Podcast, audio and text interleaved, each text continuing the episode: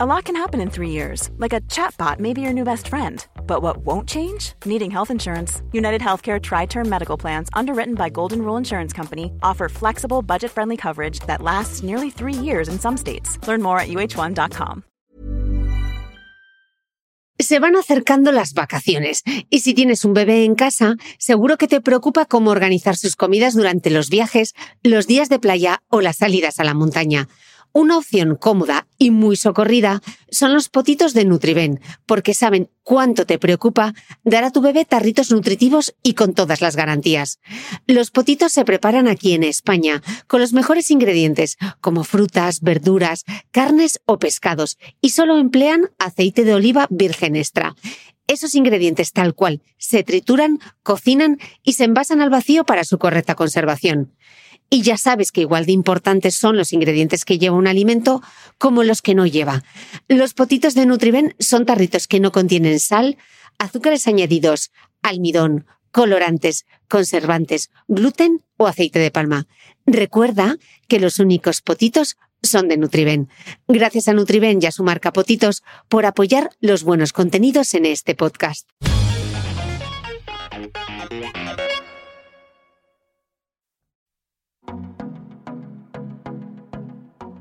Plazos, cuotas, fondos, bonos, comisiones.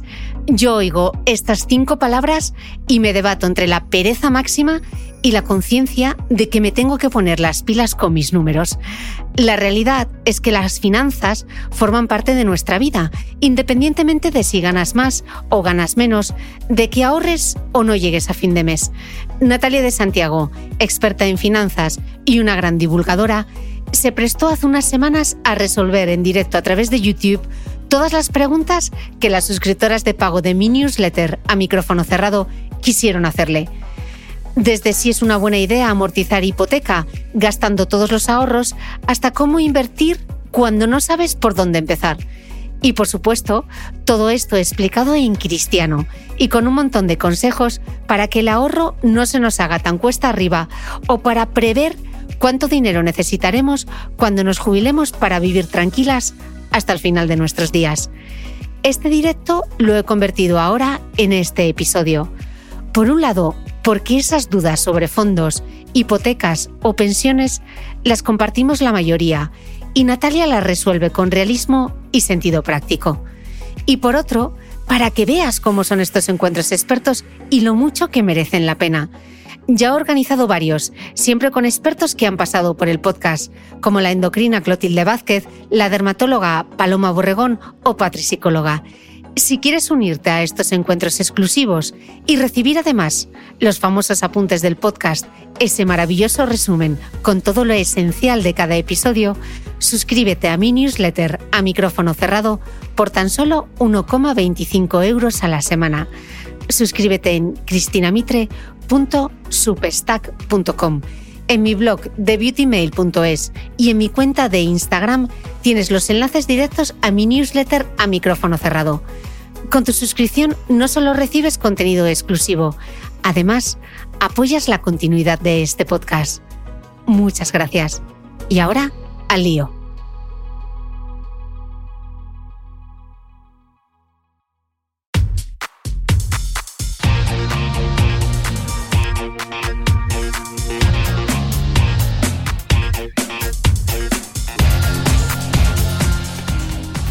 Hola, soy Cristina Mitre, periodista y autora del blog de Beauty Mail. Bienvenido a este nuevo episodio de mi podcast, un espacio semanal en el que entrevisto a grandes expertos de la salud y el bienestar para que aprendamos juntos a vivir mejor.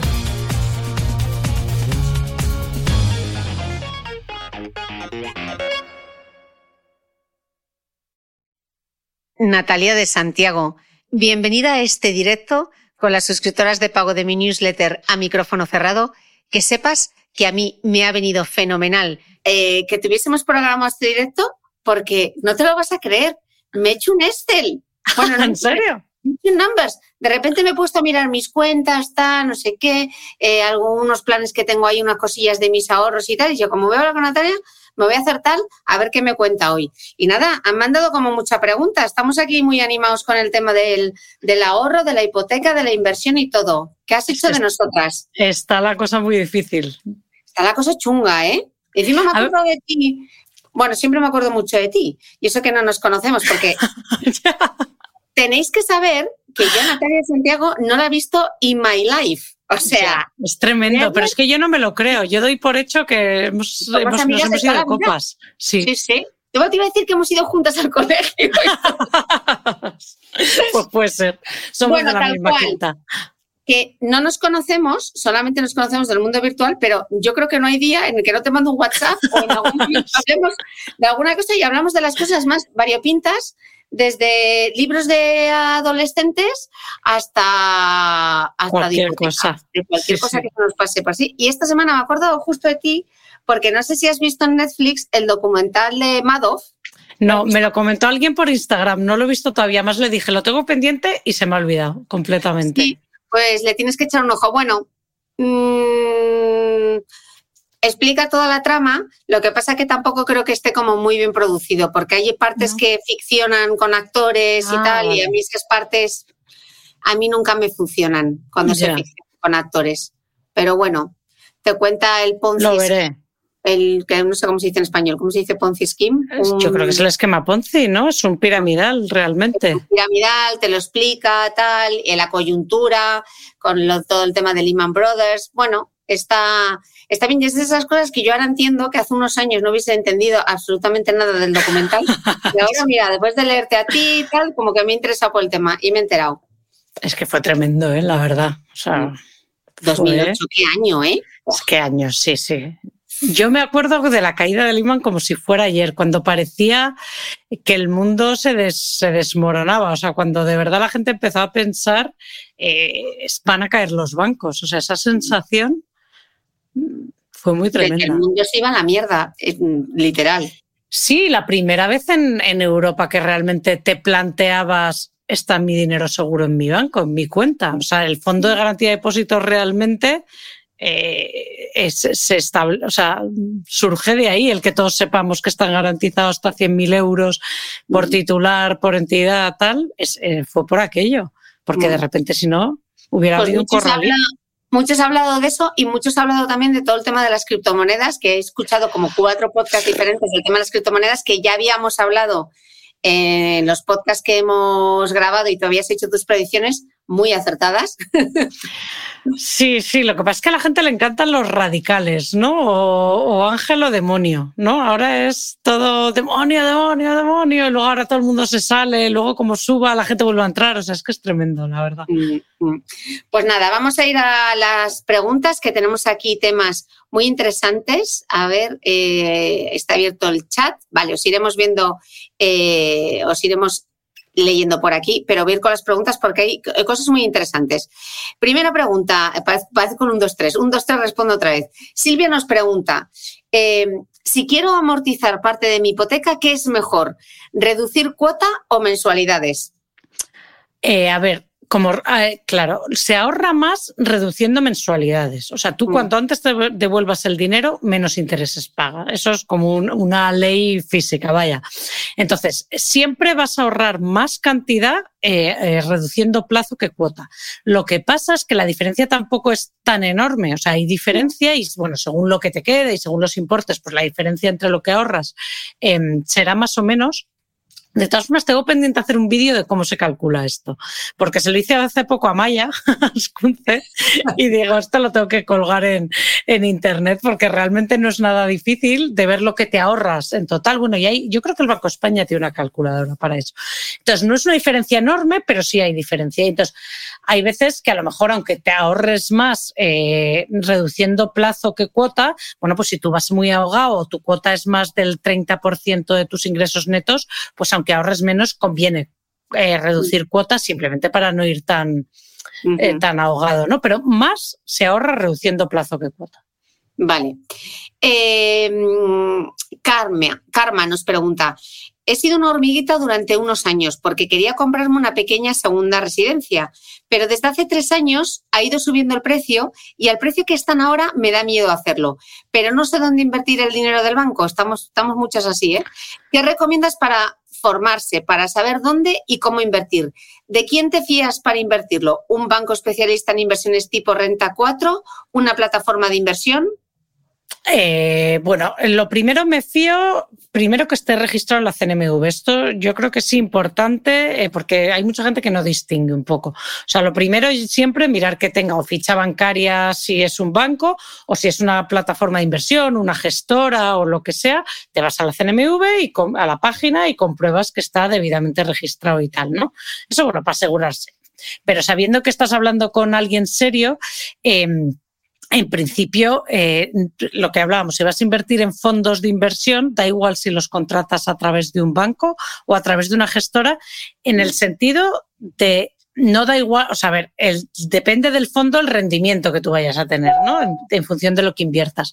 Pero no es más seguro contratar un fondo de inversión a través de un banco que a través de una gestora, porque digamos que son intermediarios. Tú cuando compras una acción o un fondo de inversión o o un bono, tú lo que estás comprando es directamente, ellos son un intermediario, como si fuera la agencia inmobiliaria que te vende la casa, pero tú estás comprando directamente eh, la inversión, con lo cual, aunque el banco que te la vende quebrara, tú seguirías teniendo la participación, yo que sé, en las acciones de Iberdrola o en el fondo X o tal. A nivel de quién te va a asesorar mejor, que esa quizás sea una pregunta muchísimo más difícil de contestar. Em, a ver, a mí no me gusta demonizar a, nadie, ¿no? O sea, no, se puede decir todos los bancos son malos porque creo que no es verdad y ni siquiera dentro del mismo banco todo el mundo opera exactamente igual. Depende del sector también, ¿no? Efectivamente, incluso de la sucursal, ¿no? O sea, muchas veces. Lo que pasa a veces en bancos cuando, contratas a través de un, eh, de un banco es que a veces em, la persona del banco tiene más incentivos si te vende un fondo propio que otro a lo mejor que pueda tener unas comisiones más mm. bajas.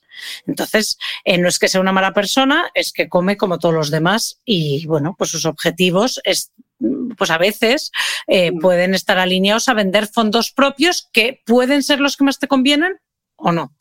Vamos, que puede tener un pequeño conflicto de intereses. ¿no? Un pequeño, efectivamente. No es que te vaya a vender un desastre, o no debería, porque para eso está toda la regulación y tal, pero los intereses no siempre están del todo alineados. Mm.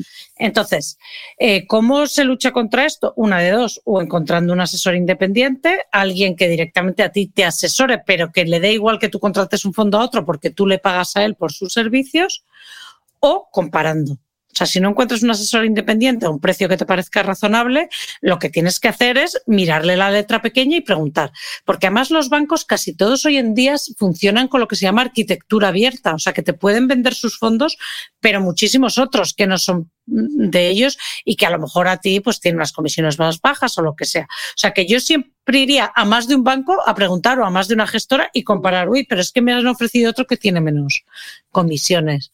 Y una pregunta, hablabas de los asesores independientes, ¿hay como un registro de asesores independientes o cómo? Mm. Hay un registro en la CNMV, que además esto es un terreno súper gris, porque hay mucha gente por ahí suelta ofreciendo unos servicios un poco digamos que para ser coach financiero, o sea, yo, mm, para hacerte, yo qué sé, un plan para ahorrar y tal, en principio no necesitas eh, estar certificado ni, ni registrado ni tal. Pero para dar recomendaciones de inversión a una persona particular, o sea, yo para decirte a ti, oye, Cristina Mitre, em, haz esto con tu dinero, mételo en este sitio, no solo tengo que estar certificada, es decir, he tenido que hacer un examen y tal, que yo sé, por ejemplo, lo he hecho, eh, pero no te podría dar a ti eh, un esto porque yo no estoy registrada en España con la CNMV como asesora financiera independiente. Mm. ¿Vale? O sea, aunque esté cualificada para hacerlo, eh, si ese fuera mi trabajo, me tendría que registrar con la, en la CNMV o yo o la empresa en la que yo trabajara, si no eres autónomo y trabajas en una empresa. Entonces, en la CNMV, en la página, puedes ver la lista de todo el mundo que está registrado para, para prestar. Este es un dato importante. Tanto independientes como dependientes, ¿vale? Lo que pasa es que cuando entras a la CNMV te das cuenta de que la lista es relativamente corta. O sea, comparado con la lista de abogados, de asesores fiscales, de tal, es corta. O sea, ahí eh, no es un servicio muy común porque no ha habido cultura de pagar por este servicio. España es un país donde está muy bancarizado el sector financiero, así como en Estados Unidos levantas una piedra y sale un asesor financiero, en España hay pocos. En Alemania también, o sea, en Alemania donde yo vivo hay 400 asesores independientes registrados, 400 para 80 millones de personas, mm, poquísimos. Y en España deben ser 100, o sea, no los he contado, pero no es muy larga la lista. Entonces, eh, bueno, y, no todos eh, dan sus servicios a precio eh, de mortal común. O sea, digamos que asesoría independiente para grandes patrimonios o dependiente, vaya, es fácil de encontrar y para pequeños pues va habiendo más, pero todavía no hay muchísima. Bueno, pues tenemos ahí un, nicho de mercado. Eh, Ana nos pregunta, ¿este año recomendarías invertir en inmuebles en general? ¿Qué tipo de inversiones recomiendas en 2023? A ver, lo que te decía, no se pueden recomendar inversiones así. O sea, eso está regulado y, y, con razón. O sea, se puede hablar en general, ¿no? De cómo mm. ves tú. Yo no puedo decir vete a comprar este fondo porque sería una barbaridad que lo hiciera y esto supondría que cualquier desaprensivo se puede poner un YouTube, que lo hay, pero no se debe hacer, ¿no? Mm. Entonces, en el cuanto a la vivienda, a ver, la vivienda en España, esto con datos del Banco España, ¿no? O sea, el Banco España estudia el precio de la vivienda en España y saca informes de está caro, está barato, tal. Porque esto es relativo, tiene como un modelo, ¿no? Y calcula lo que es el precio eh, de equilibrio de la vivienda. Entonces, la vivienda en España ahora mismo empieza a estar un poco cara empieza, sin estar carísima, como estuvo antes de la burbuja, eh, que estaban los datos objetivos de precio estaban disparados, ahora em, empieza a mostrar síntomas un poco de sobrevaloración. Con lo cual, mm, ¿puedes estar comprando caro o no carísimo? Bueno, está como para mirarlo bien. ¿Qué pasa? Que esto es en general, pero difiere mucho por zonas. O sea, hay zonas que sí que están carísimas y, zonas eh, que están menos caras y luego lo que ya no se puede decir tampoco en España con, con, con, las tendencias de las dinámicas de población y tal, es que la vivienda vaya a, a, subir en todos sitios. O sea, hay zonas que están muy despobladas en las que probablemente va a mantenerse o va a bajar y zonas a lo mejor como el centro de las ciudades más grandes que aunque esté ya muy caro puede seguir subiendo perfectamente, ¿no? Entonces, no es un momento de decir, uy, no entres, no te compres una casa ni de coña porque está eso a punto de burbuja. No, en España no hay indicios de burbuja burbuja inmobiliaria, porque además la cartera de créditos es, es muy sana. O sea, España ahora mismo no tiene un problema como teníamos en 2008 de tener que unas hipotecas que no se deberían haber concedido. En principio ahora está la cosa controlada, con lo cual no tiene por qué haber una debacle que la gente empiece a vender casas y caigan los precios. está carilla, pero no tiene por qué. O sea, lo que se creo, lo que indican los indicios que ve el Banco de España es que va a subir más despacio. Mm. O sea, o que se estanquen los precios o que suban más despacio. No parece que bajar. Aunque si estás en una zona de estas, mm, iba a decir Zamora, porque Zamora es una de las zonas donde está bajando la población más rápido, pues a lo mejor ahí baja, ¿no? Pero no, no, digo Zamora en concreto, pero, eh, pero bueno, eso, lo que se espera es que suban más despacio los precios o como muchos estanquen. De acuerdo. Bueno, también hay que tener en cuenta los tipos de interés ahora, ¿no? Si realmente te compensa o no te compensa. Lo que está más difícil es el acceso a la vivienda, claro. Mm. O sea, se ha complicado todavía más porque mm. el precio no ha bajado, o sea, tienes que seguir poniendo la misma entrada y tal, pero ahora la hipoteca te sale más cara, o sea, eso sí que está más complicado, claro. Mm. Eh, Yolanda nos pregunta, eh, justamente los tipos de interés. Mira, tengo dinero ahorrado y ahora que han subido los tipos de interés, dudo entre amortizar hipoteca o invertir en fondos de inversión u otros productos. ¿Qué debo tener en cuenta para decidirme? Eh, bueno, varias cosas. Primero, eh, qué tipo de hipoteca tienes, por supuesto, si es variable o fijo. Si es, fijo y encima tiene un tiempo y está contratada en las épocas buenas, eh, pues a lo mejor no te compensa. Y luego, o sea, a ver, lo que se prevé todavía, que estuve justo ayer viendo una intervención del economista jefe del Banco Central Europeo, eh, que este año vuelvan a subir. O sea, que este año sigan subiendo todavía un poco los tipos. ¿Los tipos de interés? Sí. O sea, eh, se prevé, el Banco Central Europeo, que son los que los ponen, eh, lo que nos está diciendo, porque sabes que también juegan mucho con las expectativas, ¿no? O sea, van lanzando mensajes para ver cómo reaccionan los mercados. Y lo que están diciendo es que todavía en las siguientes, en los, este año, que todavía va a subir. O sea que esperar incluso, entre, entre un, un 0,5 y un 1% todavía pueden subir perfectamente los tipos. O sea, es más probable que pase eso que que no suban ahora mismo. Luego todo va a depender. Exacto. O sea, ahora mismo lo más probable, si tú ves lo que está diciendo el Banco Central Europeo, es que vuelvan a subir como otra vez medio punto y otra vez medio punto, más o menos. Mm. No es seguro, porque lo van a hacer ellos también en función de cómo avance la economía, pero además ahora el pronóstico, la gente está bastante optimista en lo, que, en lo relativo a recesión. O sea, ahora mismo, así como se habla mucho la crisis que viene y tal, en eso en realidad eh, la gente es bastante optimista ahora mismo, que de haber recesión va a ser corta, si la hay, si llega a haberla.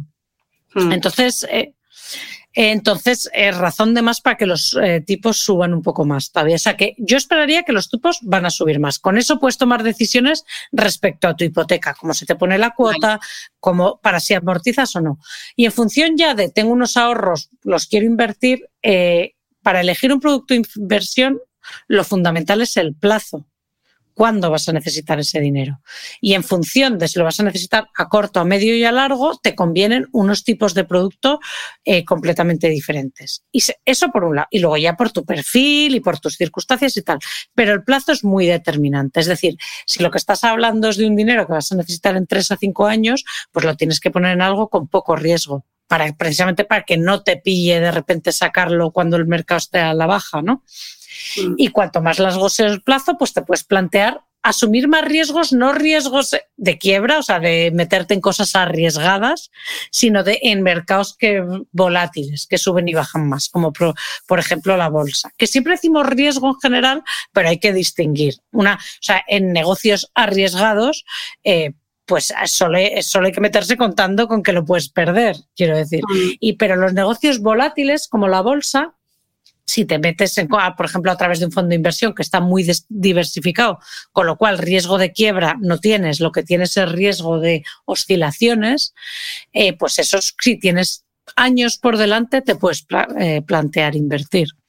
Claro, es justa la respuesta que darías a Monse, que nos pregunta eh, si tuvieras 10.000 euros que no necesitas a 5 años vista, ¿en qué lo invertirías? Y con la misma cantidad a 10 años vista, ¿cambiaría tu decisión? Claro, claro que cambiaría, por supuesto. A ver, a cinco años vista, eh, lo primero, pensaría dos cosas. Cinco años vista ya no es para meterse en riesgo, o sea, por ejemplo, en renta variable entero, en bolsa entero, ¿no? Porque quien te dice en cinco años, entre el que estamos ahora abajo, sí que tal, eh, no metería el 100% en renta variable, pero luego también lo que hay que pensar es eh, cuánto supone eso de tu patrimonio total, ¿no? O sea, no es lo mismo, aunque el plazo sigan siendo cinco años, no es lo mismo decir esto es el 90% del dinero que yo tengo o esto es el 10% del dinero que yo tengo, ¿no? Entonces, asumiendo que no lo quieres perder, punto número uno, o sea, que, que no quieres perder, a cinco años tienes que ir a algo una de dos, o a los típicos fondos que tienen más renta fija y, menos renta variable, o sea que están un poco, porque ahora sí que empieza a haber renta fija muy, muy interesante, ¿no? Ahora que están los tipos más altos, o algo tipo bonos del Estado, letras del Tesoro, cosas así, o sea, te puedes meter en productos de rentabilidad garantizada también. Con, el, sabiendo ya los plazos. Y luego también hay que tener, o sea, hay que tener en cuenta eso, si es mucho o poco, es decir, si prefieres, como no es mucha parte de tu patrimonio, puedes decir, oye, aunque el plazo no es muy largo, yo quiero arriesgar porque lo que quiero es tener la oportunidad de ganar más. O si es dinero que es para ti es importante, decir, bueno, opto por, em, por rentabilidad garantizada a unos plazos concretos para, em, para no arriesgar nada. Y luego otra cosa que hay que tener en cuenta es, verdaderamente ¿te importa si está disponible o no en esos cinco años? ¿no? O sea, porque si de verdad no lo vas a tocar en cinco años, eh, cuando te comprometes a tener un dinero parado cinco años, la rentabilidad que te van a dar es mejor que si lo metes en un producto que te permita sacarlo en, cualquier momento, ¿no? O sea que hay que tener esas tres cosas en cuenta. ¿Cuánta liquidez quiero que tenga? O sea, vale, creo que no lo voy a necesitar en cinco años, pero lo quiero tener por si acaso. O de verdad no lo quiero tocar en cinco años, entonces a lo mejor te puedes comprometer eso, yo que sea un bono a cinco años, ¿no? Mm. Eh, que te dé una rentabilidad interesante, pero que te convendría no venderlo en ese plazo o cosas así, ¿no? O a, depósitos a plazo, etcétera. Entonces, eso es lo que, eso es lo que hay que tener en, cuenta y ya según con eso, pues decides. Lo que pasa es que, bueno, esto que así suena eh, bastante complicado. Es, para eso están la gente de los bancos y las gestoras te van. Ellos cuando, cuando te hacen el test de idoneidad, que eso es obligatorio, te lo tienen que hacer sí o sí, te preguntan este tipo de cosas y en función de eso solo te van a ofrecer productos que se ajusten un poco a esas características y a esos objetivos que tú tienes, o sea, a tu perfil, eh, subjetivo, a tu perfil objetivo y también a, tus objetivos. ¿Qué quiero yo conseguir con, con esta inversión y a qué plazo estoy invirtiendo? Mm. Bueno, esta pregunta de Ana, yo creo que nos la has medio contestado, pero te voy a hacer el resumen para ver si yo me he enterado y si quieres matizar alguna cosa.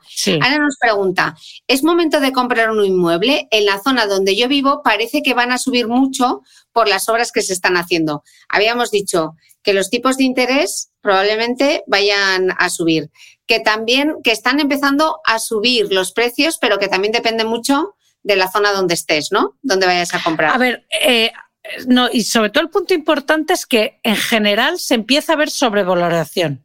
O sea, cuando hay sobrevaloración, el riesgo de que caiga el precio sube porque mm. significa que está más alto, o sea, que estás yendo hacia burbuja. Empieza a haber indicios, no quiere decir que lo haya ya pero estás entrando caro al mercado. O sea, no es un momento de mercado barato decir esto es oportunidad. O sea, ahora eh, no, todavía no llega a ser tan la situación y la coyuntura y tan acusado como para decir van a bajar los precios, pero no se prevé que sigan subiendo mucho en general y, si suben, que suban despacio, ¿vale? O sea, con lo cual, ahora mismo, si te vas a comprar un piso, tienes que mirarle bien el diente, no te vayas a comprar el caro.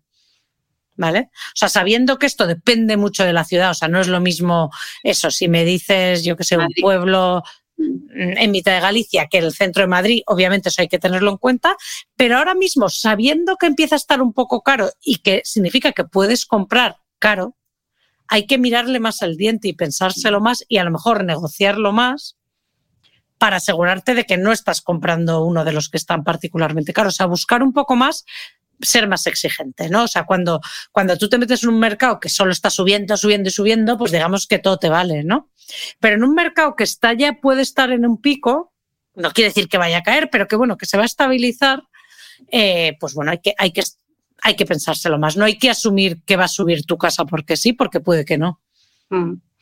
Eh, Blanca nos pregunta, me gustaría preguntar las claves para un buen plan de pensiones y también su opinión sobre invertir en deuda pública. Pregunta doble. A ver, eh, plan de, pensiones. El problema de los planes de pensiones en España es que hay pocos. Entonces, eh, como hay pocos y no ha habido como mucha competencia, no es un sector que esté súper desarrollado, o sea, no hay muchísima oferta. Entonces, es que justo más lo hablaba el otro día con, unos eh, asesores eh, que tienen muy trillado el mercado y tal, y entonces decían, es fundamental dar con los pocos buenos que hay. Eh, ¿Vale? Entonces, a esto que hay que mirarle. Un plan de pensiones lo vas a tener muchísimos años, con lo cual hay que mirarle muy bien las comisiones. Mm. Hay que, hay que negociarlas muy bien.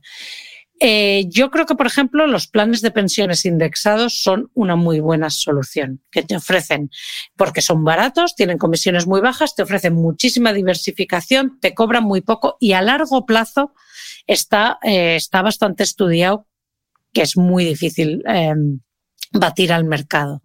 Con lo cual, los planes de pensiones eh, indexados, o sea, los que no, que se escuchen el podcast que hicimos el último, los que, por no soltar todo el rollo, si queréis os lo suelto otra vez, ¿eh? como queráis. Eh, hagamos los deberes.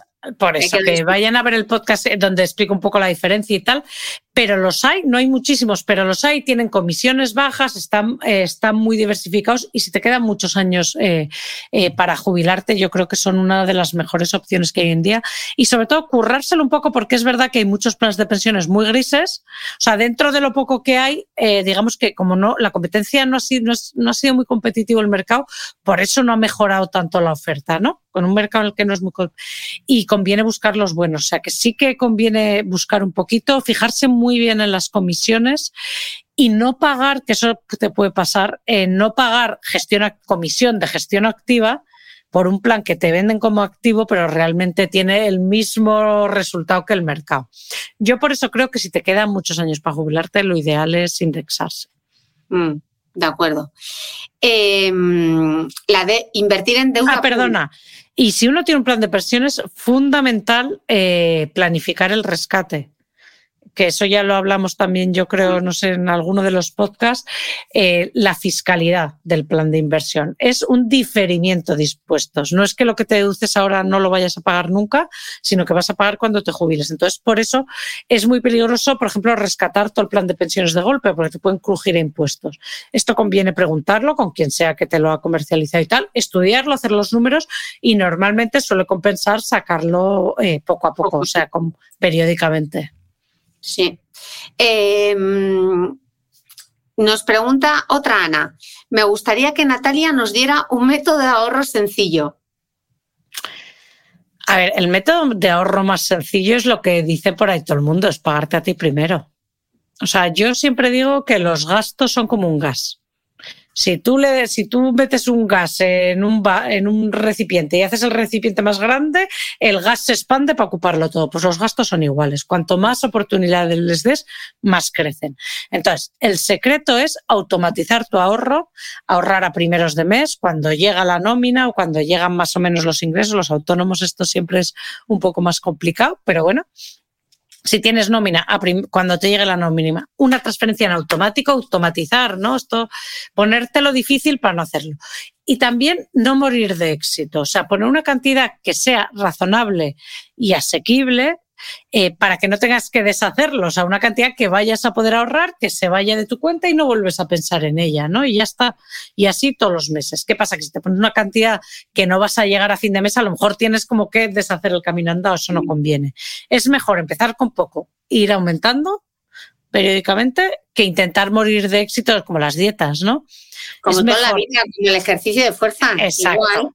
Te lo agendas en automático y tampoco intentas correrte la maratón el primer día, ¿no? Pues lo mismo, es que es exactamente igual. Entonces, eso, eh, tú te haces tu presupuesto, dices, bueno, siendo realista, como con las dietas, em, ¿cuánto puedo ahorrar? 10 mm. euros, 100 euros, un 10% de mis ingresos, cada uno siendo realista, con mi presupuesto en la mano para los 12 meses que vienen. Y esa cantidad que es realista y que no te va a hacer estar que se te quede la cuenta tiritando todos los meses, a primero de mes, en con una transferencia en automático, te la mandas a una cuenta de ahorro. Luego ya el secreto siguiente es que esa cuenta de ahorro o ese fondo de inversión o ese plan de pensiones a que mandes tu dinero, pues sea de rentabilidad o de interés compuesto, para que ese poquito que tú vayas mandando vaya cogiendo velocidad bola de nieve y te vaya dando intereses que se van sumando a lo que tú ahorras y cada vez cada mes que pasa, más trabajo te hace tu dinero y menos trabajo de ahorro tienes que, hacer tú. O sea que tu ahorro trabaje para ti. Y luego, yo otro consejo que no sé si la gente me hace caso o no, pero que yo lo veo fundamental, es no hacer, no tirar siempre de fuerza de voluntad. O sea, la gente cuando piensa en el ahorro siempre piensa en privarse como con, como con la comida, ¿no? En plan, venga, me voy a, mm, voy a dejar de comer dulce, voy a dejar de comer no sé qué, voy a dejar de comer no sé cuántos. Y, y con el ahorro se hace igual, voy a dejar de salir, voy a dejar de.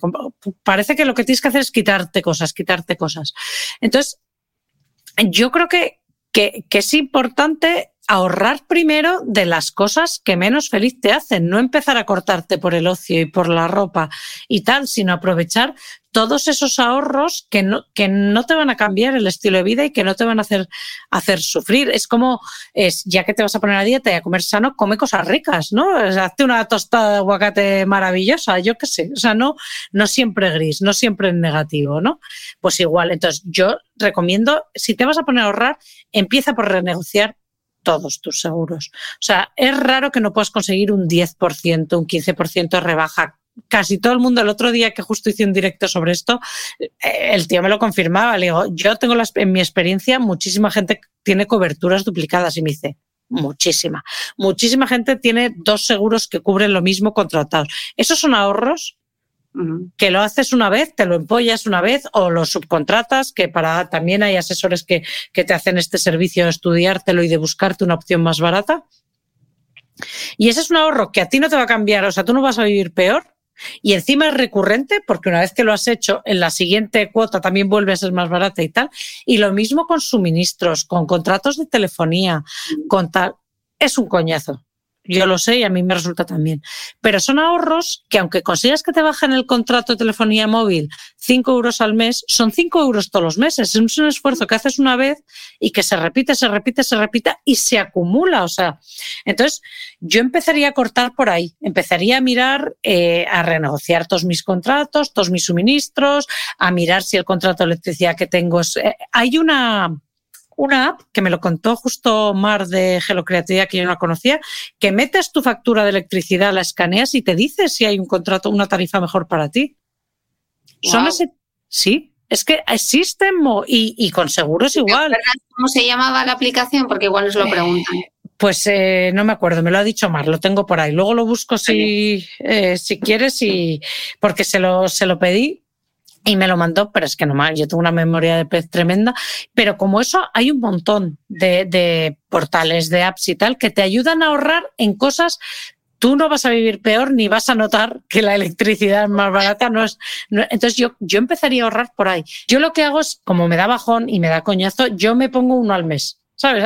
Hay un día al mes que hago una gestión. O sea, no hago todas el mismo día ni el mismo mes. Digo, venga, este mes me toca la electricidad lo hago un día y fuera. El mes siguiente me toca el seguro de no sé qué. Lo hago un día y fuera. Pero lo hago casi todos los años. Y son cosas, eso. Y yo prefiero eso que empezaría a cortar por lo que me gusta, por viajar o por, o por libros, ¿no?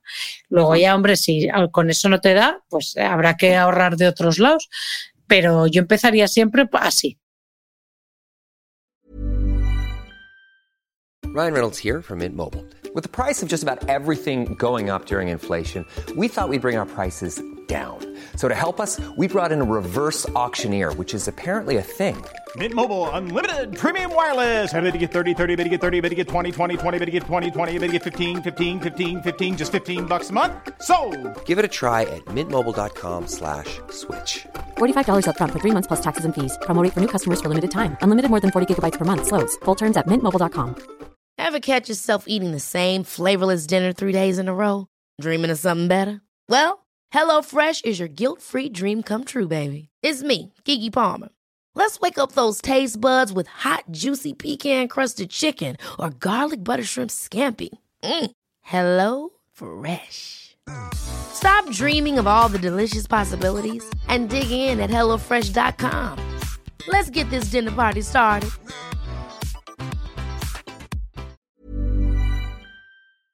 ¿Sabías que los bebés son capaces de autorregularse y comer lo que necesitan?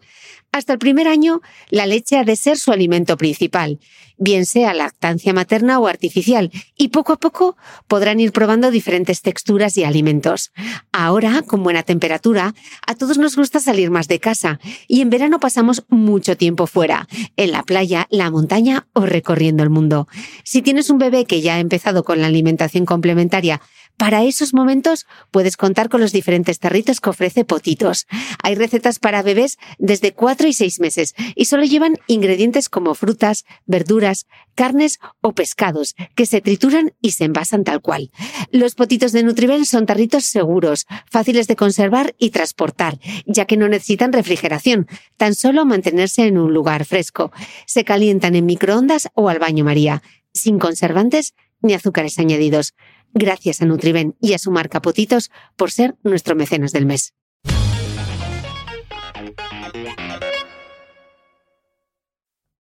Janet nos pregunta, me gustaría preguntarle a Natalia sobre fondos indexados. ¿Cuáles son los que ella recomienda? ¿Bolsa americana? ¿Alguna europea? A ver, qué difícil es esto. De, siempre que hablo de inversión, siempre pienso de necesito tres horas más o un libro entero. O sea, es como te has leído mi libro, luego hablamos. Porque, eh, porque veo mucho fallo de, de concepto. Entonces, eh, fondos indexados o sea, a ver, tú cuando inviertes a través de un fondo de inversión, sea indexado o no, una de las ventajas que tienes es que es diversificado. O sea, la diversificación, el no poner todos tus huevos en la misma cesta, es la estrategia más fácil para reducir riesgo sin perder rentabilidad. Lo bueno además es que reduces el riesgo que no nos gusta, el de quiebra, o sea, el de perder tu dinero. Una cosa es que un precio pueda subir y bajar. Eso es cuestión, eso se soluciona con el tiempo, ¿no? De ahora está el mercado bajo, me espero que hasta que esté el mercado alto. Pero lo que desde luego tú no quieres que te pase es es que no sea una cosa de que el precio suba y baje, sino de que quiebre tu inversión y ya no vuelvas a ver ese dinero. Entonces, ¿cómo se, reduce el riesgo de crédito, que se llama este riesgo de quiebra? Diversificando poniendo tu dinero en muchas cestas, para que si una quiebra casi que ni te enteras, digamos, ¿no? Entonces, cualquier fondo de inversión está por ley, por regulación, diversificado. Punto, ¿vale?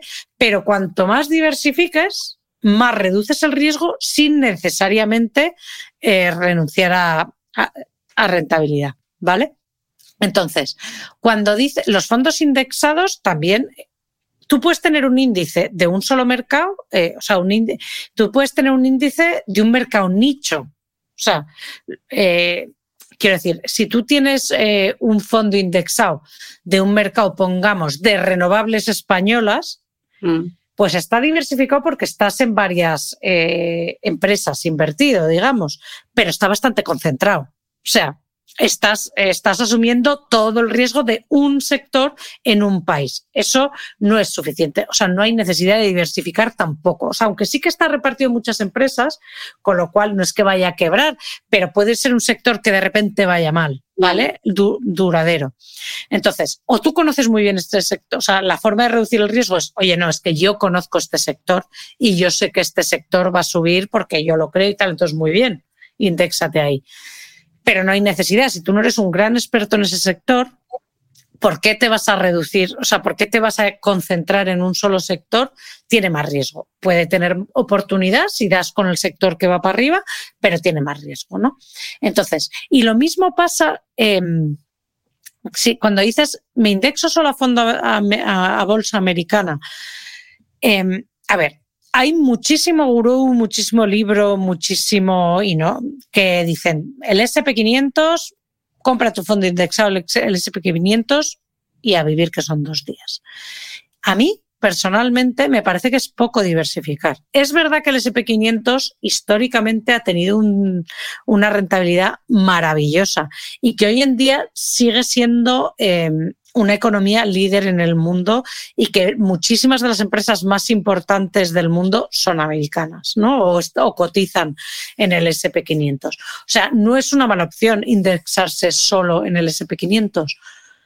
Pero si vas a muy largo plazo, o sea, que mmm, a mí me parece que, que estás divers que no hay necesidad tampoco de concentrarse solo en Estados Unidos, que las eh, que quién te garantiza a ti que, Estados Unidos va a seguir siendo tan hegemónico los siguientes 20 o 30 años y, y no va a perder terreno con China o con Asia o con... ¿No? Entonces, yo más que un fondo indexado, yo nunca, bueno, nunca, esto no es así, ¿sí? puede ser una buena opción, pero yo personalmente, si vas a muy largo plazo y tú lo que quieres es invertir en algo y olvidarte, yo no invertiría solo en un fondo indexado, invertiría en una cartera de fondos indexados. Que eso además te lo hace, la cartera no la tienes que hacer tú, te la hacen los robo-advisor automáticamente o el banco. O sea, hay robo-advisor independientes, los hay de bancos, los hay de muchos. Y eso es lo que hacen es invierten mucho en bolsa americana porque es fundamental, o sea que no es que te vayas a perder esa fiesta, pero invierten en bolsa europea, invierten en bolsa asiática, o sea, se diversifican y en bonos de... Entonces, yo personalmente creo que lo ideal es ir, uh, lo que se llama comprar el mundo. cómprate el mundo y si Estados Unidos mm, renquea un poco, pues ya subirás. Si hay, si no, o sea, lo peor que te puede pasar es que todo el mundo vaya mal, pero entonces el peor de tus eh, problemas va, va a ser tu inversión, quiero decir. Entonces, yo creo que personalmente, si uno quiere indexar, si no es muy experto, lo ideal es comprarte el mundo, o sea, contratar una cartera de fondos indexados, no uno solo. Y además es súper fácil porque te lo hacen los RoboAdvisor en automático y te hacen unas carteras súper optimizadas, perfectamente diversificadas. Que va bien China, tú te beneficias. Que va bien Estados Unidos, te beneficias. Que va bien Europa, te beneficias. Que de repente en África también, o sea, estás diversificado y estás ahí posicionado para coger el crecimiento por donde venga. De acuerdo. Eh, mensaje muy bonito de Celia. Dice, lo primero, quería dar a Natalia la enhorabuena por su labor divulgativa. Su manera de explicar las finanzas ha hecho que por fin mis amigas empiecen a ocuparse de ello. Un día me vi compartiendo cosas de finanzas con las parejas de mis amigas y no con ellas. A partir de ahí empecé a compartir el podcast desde el podcast donde la entrevistaste, Cristina, la primera vez. Y por fin más de una ha empezado con su Excel y a moverse un poco más en lo financiero. Y mi madre también. El Excel de gastos en mi casa existe desde que tengo uso de razón, pero que ella se encargue de mirar las condiciones de sus bancos y moverlo a mejores opciones es un gran paso. Mira tú qué bien. Mi duda es, ¿cómo decidir ir sacando el dinero que tienes invertido a largo plazo si, por ejemplo, cuando tenías planeada la jubilación empiezan a venir maldadas y la inversión empieza a bajar? Y luego pregunta, y también, ¿cómo se puede saber más o menos cuánto ahorro necesitas a futuro con lo, con lo impredecible que es para no ser la más rica del cementerio, sobre todo para las que no vamos a dejar descendencia, pero vivir cómodamente hasta el final. Joder, estamos todas con la misma duda, ¿eh? bueno, tenéis tiempo, ¿no? Porque la pregunta es larguita. pero bueno, eh, perdona, la primera... La primera. Eh, la, la de ¿Cómo, ¿Qué pasa si cuando se acerca mi jubilación de repente es un momento que baja el mercado? ¿Qué hago? ¿Lo saco? ¿No lo saco? Y tal. A ver, es que eh, tu cartera de inversiones, que puede ser una inversión o 20, tu cartera es el conjunto de tus inversiones, se tiene que ir adaptando a tu edad. O sea, cada año que, eh, pasa se tiene que ir adaptando a tu edad. Además, como en España puedes traspasar de un fondo a otro sin, o de un plan de pensiones a otro eh, sin pasar por, por Hacienda, esto es muy fácil de hacer porque es simplemente cambiar una parte, irlo cambiando gradualmente, precisamente de inversiones. O sea, a ti lo que te preocupa cuando te acercas a la jubilación es la volatilidad. Es esas inversiones que suben y bajan de precio eh, rápido, como la bolsa, por ejemplo, ¿no? Porque es lo, eso es lo que te puede hacer que, aunque sea una buena inversión, en un momento dado de repente haga boom y cambie, ¿no? Además, las, las volatilidades de los distintos tipos están medidas, o sea, estas cosas hay como unos rangos, esta cosa está muy estudiada y muy medida y más o menos se sabe. La de la tú en bolsa puedes esperar caídas, eh, o sea, esto es una distribución de probabilidad, ¿no? Con un X por ciento de un X por ciento de caída, ¿no? Entonces, esto técnicamente es muy fácil de hacer. Tú con la edad de una persona vas, vas ajustando eh, el perfil de riesgo de esa persona. O sea, con tu edad, aunque tú seas una persona arriesgada, tu perfil de riesgo va disminuyendo simple y llanamente porque no puedes asumir tanta volatilidad porque vas a necesitar el dinero. ¿no? Entonces, lo normal es que. Eh, Además, ahora por ley, cada año te tienen que repetir el, el, test de idoneidad y adaptar el perfil de riesgo, precisamente para tener esto en cuenta también, el que tú te vas haciendo más mayor. ¿Vale? Entonces, tu cartera debería ir adaptándose cada año que pasa o cada cinco años o lo que sea a tu edad y ir siendo menos volátil cada vez. Cada vez tú vas, imagínate, normalmente eso, esto se mira con renta fija menos volátil, renta variable más volátil. O sea, bonos y deuda pública y tal, o, acciones de bolsa y tal, que son más volátiles que esta. Entonces, normalmente tú vas, eh, empiezas cuando eres joven con mucha renta variable y poca renta fija y vas cambiando la proporción para que justo antes de jubilarte ya no tienes, o sea, puedes seguir teniendo renta variable porque la jubilación es muy larga hoy en día y te pueden quedar 30 años por delante, pero tienes mucha más renta fija, sobre todo la parte que vas a empezar a sacar. ¿Vale? O sea, tú eh, vas, cuando yo siempre hablo de la pirámide esa que dibujo en el libro, o sea, está muy mal hacer propaganda, pero esto está bien explicado en mis libros. Saca tus libros, en tus libros está maravilloso. está, está, poco feo, pero es que este, a veces digo, saca, son estos. Eso es muy bien. Pero bueno, la pirámide que salen los dos, pero sobre todo está explicado en el segundo, en invierte con poco, lo ideal es que tú vayas, o sea, tú tienes que ir adaptándote a lo que vas a necesitar sacar que está en la punta. Y lo que está en la punta, que es el, el dinero que vas a necesitar en los próximos años, no puede estar en nada arriesgado. Mm. Tiene que estar, entonces tú vas adaptando tus inversiones, las vas cambiando. Ahora, esto que suena así como, madre mía, qué follón, por ejemplo, un plan de pensiones indexado o una cartera de fondos indexados te lo hacen automático. Mm. ¿Vale? Te lo va ajustando a tu perfil de riesgo, como cada año te repiten. También te lo puede hacer tu gestor activo, ¿eh? No estoy diciendo que no, como cada año te repiten tu perfil de riesgo, dicen, a ver, tus objetivos han cambiado, tu edad ha cambiado, vamos a mover tanto de esto a esto. Y se hacen automáticos. O sea, no es que tú tengas que estar tomando estas decisiones súper complejas, para nada. Pero por eso conviene elegir un tipo de inversión que te vaya, sobre todo de cara a la jubilación, que son tantos años y hay que pensarlo y planificarlo también. Conviene elegir uno de estos sistemas que se van adaptando a tu edad perfectamente y van, eh, van modulando el nivel de riesgo para que no haya sustos. O sea que lo normal, si esto está bien gestionado, si tu dinero está gestionado, pero ya te digo que esto te lo va a hacer cualquier gestora decente, ¿eh? O sea, es que te lo van a ir adaptando y te van a ir diciendo, vamos a traspasar de este fondo a este para que tú, precisamente cuando, eh, a medida que vayas a necesitar el dinero, ese dinero no lo vas a sacar de la parte que está en bolsa, lo vas a sacar de la parte que está en, fondos monetarios o en fondos eh, más, eh, más estables de renta fija. O sea que en mm. principio no debería ser un problema en absoluto, porque esta gestión de ir moviendo el dinero a cosas de menos riesgo, en teoría te la va a hacer tu gestor o tu robo advisor o cualquiera que, que te esté gestionando la inversión. Pero mm. es importante, o sea, es una muy buena pregunta.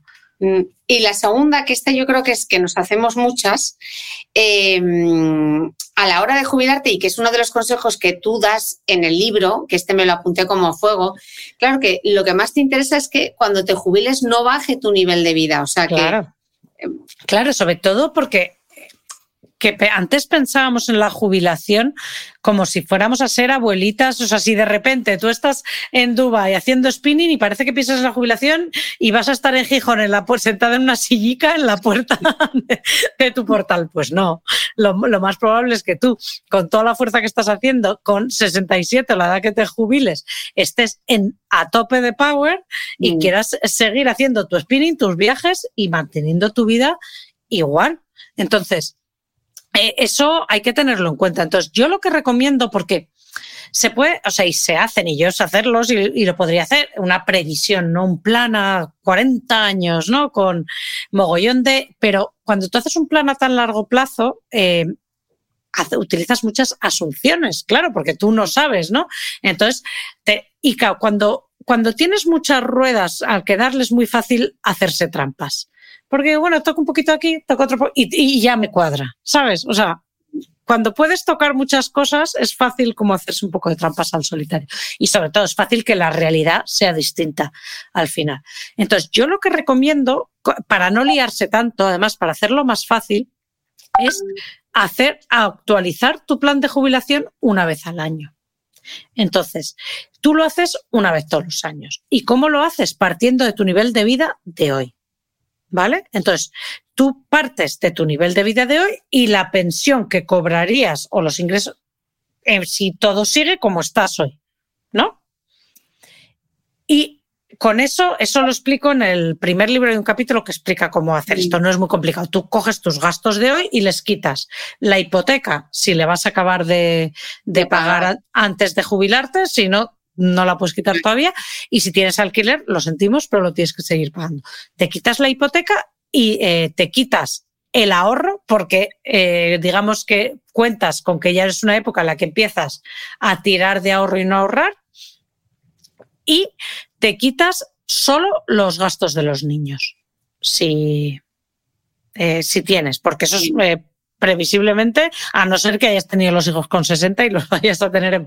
Pero bueno, si una, eh, tus hijos, eh, lo normal es que estén independizados, te, te quitas los, los gastos de niños, los que sean colegios y tal, y ya. Y el resto lo mantienes como está ahora.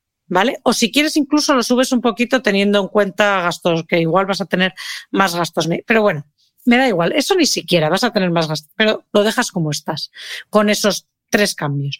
Y asumes que ese es el dinero que tú vas a necesitar, ¿vale? Al año.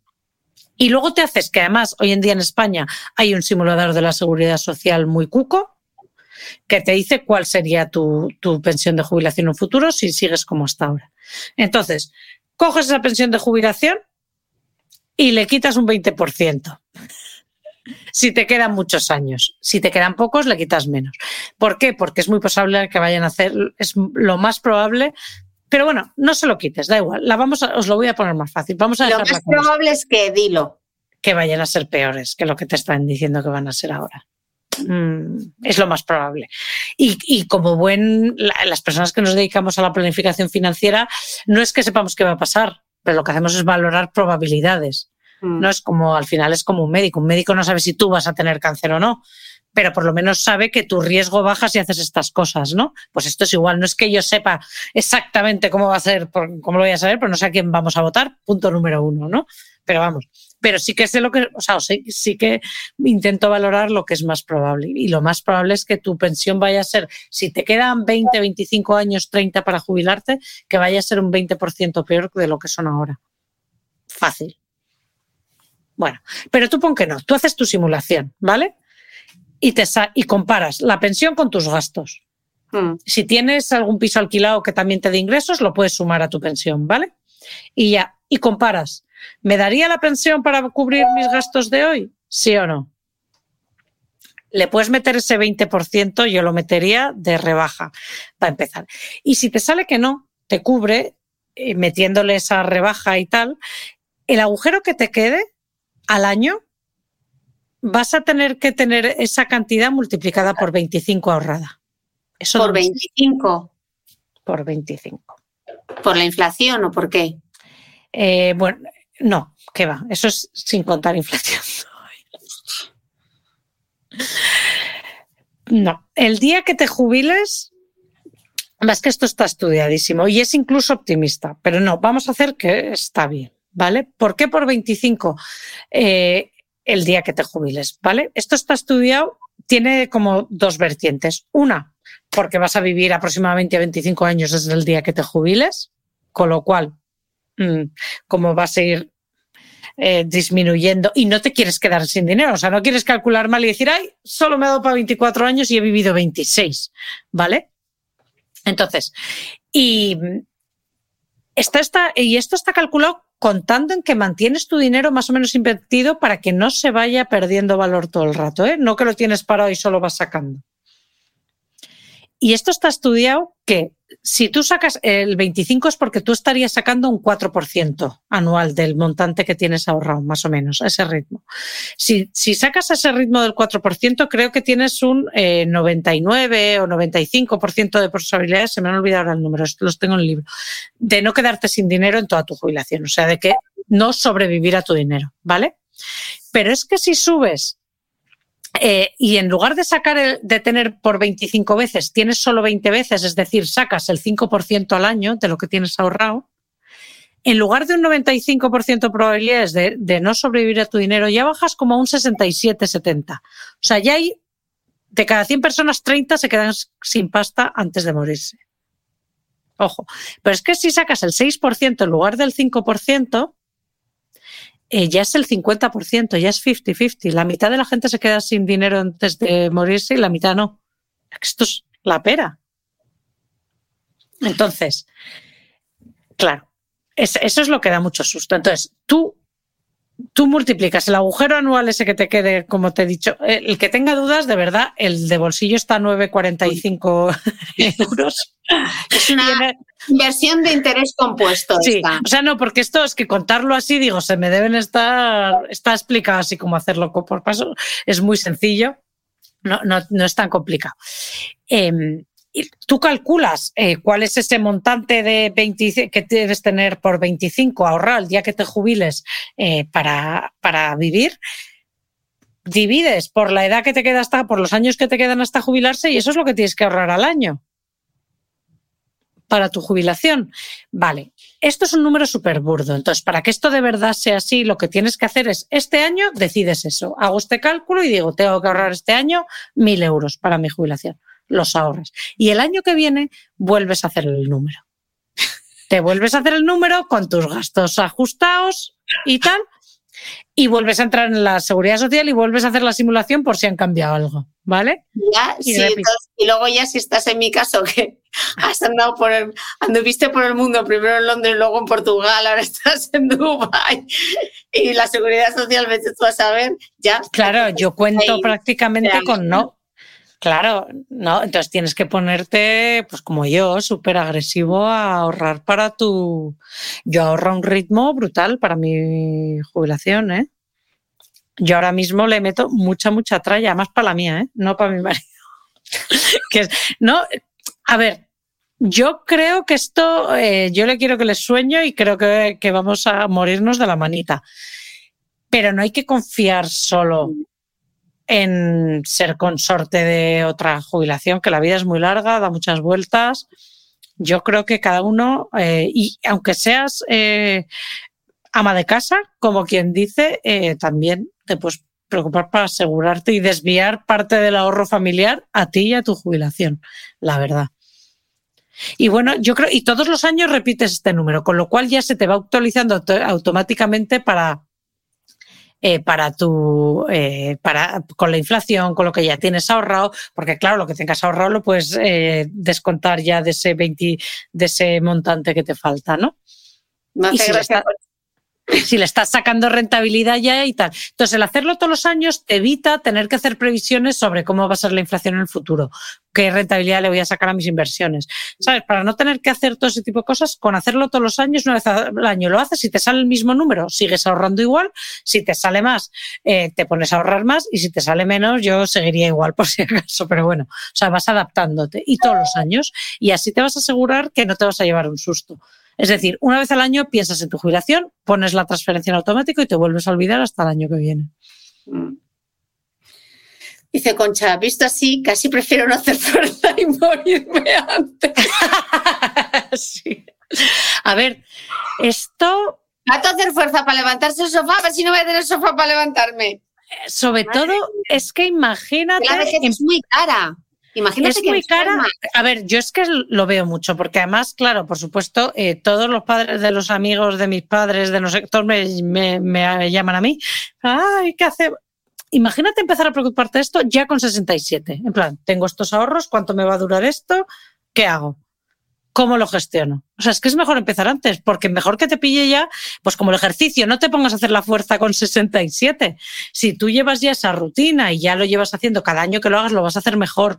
Vas a, ¿no? Vas a, y sobre todo, cuando ya te lo planteas, aunque tú no sea conscientemente, ya lo tienes en tu mente. Ya hay decisiones que vas a tomar con eso en mente. O sea, Y luego lo que pasa a muchos españoles, ¿no? Que tienen todo su ahorro inmovilizado. Esto leí un artículo en el país cuando te entrevisté, que muchos españoles tienen inmovilizado todo su ahorro en, en la vivienda habitual.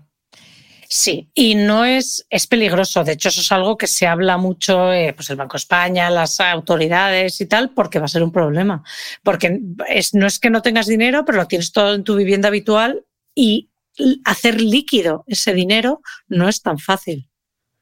Eh, y luego hablamos, hay productos como las hipotecas inversas y tal, pero no dan tanto como pensamos. Mm, eh, que, yo me echo esos números y de repente dices, ¿cuánto te dan? de hip-?" Y dices, eh, 300 euros al mes. ¿Vas a vivir con 300 euros al mes?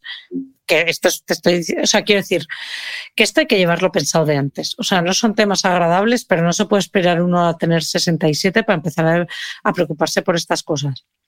Y, otra cosa te digo, es que ya te digo que yo estoy en esa edad que los padres de los amigos, los amigos de los... O sea, estoy todo el día lidiando con temas de estos porque está todo... Se ven un montón de problemas. Entonces, esto es conveniente que uno sepa gestionarlo, que además, llegado el momento, se lo cuentes a tus hijos cómo lo estás haciendo, porque nunca sabes el día que ya no vas a poder hacerlo tú, si te va a dar tiempo a reaccionar o no. Eh, o sea, hay mil cosas como firmar poderes, enseñar, o sea, eh, esto hay que pensarlo. Hay que pensarlo. Lo que pasa es que igual poniéndose, imaginándose eso, haciendo spinning en una playa maravillosa, o sea, no en gris, sino en plan siendo súper optimista, que vas a estar fenomenal un montón de años. Pero de verdad que no cuesta tanto, eh, una vez que Y luego, a ver, hay gente que le salen muy bien los números. O sea, yo cuando hice el curso, tengo un curso de esto, eh, luego me escribió, una, me escribió bastante gente, oye, me salen fenomenal porque soy funcionaria. No. Y dice, me he quedado súper tranquila. Pues estupendo. O sea, que a lo mejor te llevas una sorpresa agradable, no todas las sorpresas. Pero sobre todo, si ves que va a hacer falta, pues cuanto antes empieces, lo que vas a tener que ahorrar para, para eh, solucionar esto va a ser menos. Y entonces a lo mejor si te sale que tienes que ahorrar eh, 100 euros al mes para esto, pues, pues que todos los problemas sean estos, ¿no? Lo que pasa es que lo tienes que hacer, porque eh, eh, ahorrar esos 100.000 euros que puedas llegar a necesitar o esos... 30.000 o 15.000 los que sean, cuanto más tardes, más cuesta arriba se pone. Y además lo del interés compuesto que eso ya lo hablamos también en un podcast tuyo muy bien. Si tú tienes tiempo, que esos números también los, ese cálculo también lo hago, lo intento yo hacer siempre. Si tú lo haces con 20, 30 años de antelación, es que la mitad del trabajo te lo va a hacer el interés compuesto y no lo vas a tener que hacer tú. O sea, la mitad del dinero te lo va a ahorrar tu dinero, no tú. Sin embargo, si empiezas tarde, el trabajo lo tienes que hacer tú. Entonces, es importante empezar pronto, de verdad que es una ventaja aplastante. Y aunque te salga una cantidad y digas, no llego, da igual, empieza con menos, pero ya lo tienes en mente. Mm. Y el año que viene vuelves a calcular y ves a ver si llegas un poquito más cerca. Y mm. si no, tú te irás dando cuenta a medida que se acerque de la jubilación que a lo mejor hay que tomar decisiones como dónde vives, en qué tipo de casa, en qué tipo de ciudad, pero estas decisiones son muchísimo menos dolorosas y muchísimo más fáciles de hacer con tiempo. Y, de, plantear. y planteártelo a otra, a otra edad. Porque plantearte con 70 años, dejar tu casa, es otra cosa que si tú lo has decidido ya con 60, lo has hablado con tu pareja o lo que sea, y has dicho, oye, como esto es muy caro, ¿qué te parece si no? Y luego que eso, si nos planteamos igual en un futuro vivir más en un piso que en un chale, yo qué sé, o más en una zona más barata o que tenga otro tipo de servicios, mil, mil decisiones. Pero como todo, con tiempo. Con tiempo. Hmm, muy buen consejo. Eh, la última, Natalia, eh, Guiomar, eh, soy muy novata en esto de invertir y te he oído decir en un podcast que no hay que materializar las pérdidas vendiendo cuando tu inversión está perdiendo. Lo entiendo y lo tengo en mente, pero tal y como están las cosas, ¿sigue siendo buena estrategia aguantar? Tengo un fondo indexado que no para de bajar desde hace más o menos un año. Bueno, es su fondo indexado y todos los fondos del mundo, como que no todos, pero vamos, muchos. A ver, si tú, lo que hay que preguntarse aquí es eh, tú cuando inviertes, inviertes con una estrategia en mente o con una tesis de inversión, ¿no? Que se llama.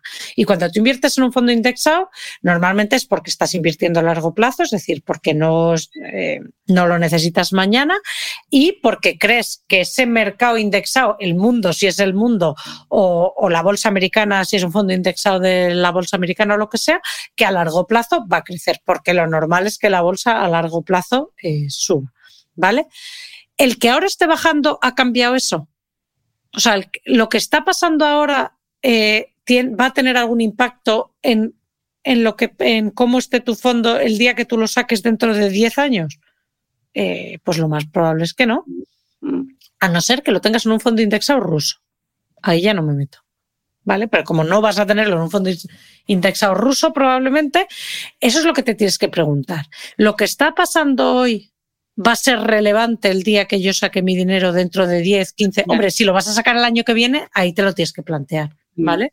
Pero es que si lo vas a sacar el año que viene, no estás bien invertido en un fondo de renta variable. O sea, estás mm. mal invertido, ¿no?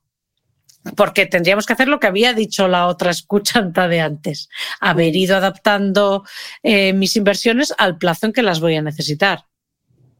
¿Vale? Entonces, si tu estrategia no cambia y tu tesis de inversión sigue siendo válida, no tienes que cambiar nada, porque esto es un, un, un movimiento normal del mercado en el que tú estás invertido.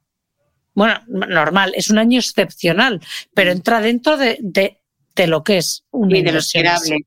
Mm. Exacto. Es es, está en las colas de probabilidad, ¿vale? O sea, no, este, este ha sido un año particularmente sangriento, pero no se sale de lo, de lo, de las curvas de, de probabilidad. Entonces, eh, a no ser que eso, que tú lo tengas que sacar al año que viene, y es que entonces, eh, desgraciadamente, no estás invertida en el producto correcto, si tú tienes ese fondo con un objetivo a 10, 15, 20 años, nadie se va a acordar de, eh, o sea, nos acordaremos del drama humano de, la guerra en Ucrania, pero no de la, de la bolsa. Mm. Vale, eh, dos preguntas rápidas y ya para cerrar que han llegado eh, al chat, por dar las gracias a quien nos, ha acompañado. Ah, esto ya lo hemos contestado en el podcast y está en tu libro, pero bueno, ¿consideras que la amortización de la hipoteca es un ahorro dentro del presupuesto anual o lo consideras un gasto? Eh, a ver, eh, cuando tú amortizas esa hipoteca, o sea, eh, si coges una cantidad y lo metes, es, es- es ahorro. Lo que pasa es que no estás ahorrando, pues ya tienes esa cantidad. Lo quiero decir, eh, pero bueno, si la coges de tus ingresos y en lugar de gastártela, ¿vale? Imagínate que te cae un bonus de yo qué sé, y en lugar de gastártela lo metes, claramente es un ahorro y además es un ahorro doble. Porque es una cantidad que está ahorrada, porque ha reducido tu deuda, o sea, ha aumentado tu patrimonio directamente y además te está ahorrando intereses, o sea, vas a acabar pagando menos intereses en el futuro. Con lo cual es un ahorro que te va a seguir produciendo ahorro. Mm. Es un, Eh, aquí preguntan, ¿compro una casa quedando a cero de inversiones y ahorros para tener una hipoteca más baja? ¿Compramos manteniendo parte del ahorro y alargando hipoteca? ¿Mejor no compro? Diversifícate. A ver, quedarse sin ahorros a cero, eh, no, por favor. O sea, no. No, no quedarse eh, eh, sin ahorros eh, a cero y, y no. Menos con la incertidumbre mundial que hay. O sea, no, no, no, no. Eh, no, hay que intentar quedarse con el colchón de emergencia Sí. en su Mm. sitio. Que te tienes que meter un pelín y bajar de siete meses y medio a cinco y medio, pasa, pero enseguida reponer a seis. O sea, yo los seis meses de colchón de ahorro de emergencia intentaría eh, no tocarlos. Y luego, eh, pues bueno, ponerte una cuota eh, que sea tener en cuenta cuando calcules cuánto te vas a hipotecar, no meterte en una hipoteca jamás, lo que decíamos siempre, por más del 80% del valor de la vivienda, y menos ahora que vemos que ya empiezan a estar los precios eh, con índices de sobrevaloración, como os he contado, o sea, nunca más del 80%, aunque te la dé el banco, que no debería y no te la va a dar, pero por si acaso. Y luego, la cuota que no sea en ningún caso más del 30% de tus ingresos por porque además tienes riesgo de que te suba el año que viene si contratas variable, ¿vale? Entonces, eh, esto hay que tenerlo en cuenta. O sea, si ahora no te metas muy agobiado, porque es posible todavía el año que viene que vuelvan a subir los tipos de interés. Entonces, tener un pelín de holgura para, eh, eh, si tienes que alargar el plazo un poco más, es preferible ahora mismo ahogarte la cuota y que el año que viene te vuelvan a pegar una subida que, que- que no puedas. Mm. Entonces, eh, no, no pillarse. Yo creo que no es un momento para pillarse los dedos. Mm. O sea, no es que sea un momento malo para comprar si tú encuentras una casa que te encaja y que está dentro de tus... Pero no es un momento para pillarse los dedos. Mm, de acuerdo. Eh, bueno, te he robado ya una hora, no te quiero liar más. Hemos hablado un montón, hemos resuelto un montón de dudas. Y ante la duda, por favor, enseña sus libros porque todo Bueno, lo que y hemos los hablado- podcasts, y yo creo que los libros están resumidos en el podcast. Bueno, pero, de, de esos dos libros no hay apuntes de concha. Entonces, Ay, es verdad. de estos no hay apuntes. Entonces hay que comprarse el librito y escucharse el podcast y hacer los deberes. Sí, Que ahí viene de- todo súper bien explicado. Eh, millones de gracias. eh, nada, vosotras, un placer. Pensar que, de qué vamos a hablar en 2023, que en 2022 hablamos de un montón de cosas, de inversiones, de, ¿Tú y yo? de separación de bienes, no separación. Hay que a ver de Sí, qué hablamos. sí. Yo tengo ya un par de temas en mente, sí. Nada, luego lo hablamos por WhatsApp. Venga, fenomenal. Muchísimas gracias a todas. Gracias.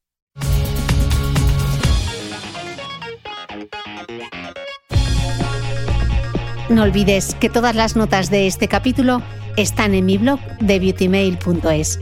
Además, si no quieres perderte ninguna entrevista, suscríbete a el podcast de Cristina Mitre en tu reproductor de podcast habitual.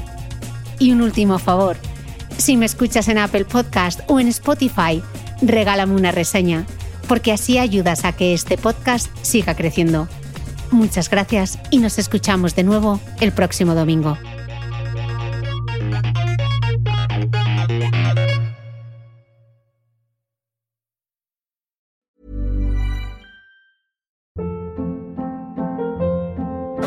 Hold up. What was that? Boring. No flavor. That was as bad as those leftovers you ate all week. Kiki Palmer here, and it's time to say hello to something fresh and guilt-free. Hello Fresh. Jazz up dinner with pecan-crusted chicken or garlic butter shrimp scampi. Now that's music to my mouth. Hello Fresh. Let's get this dinner party started. Discover all the delicious possibilities at hellofresh.com.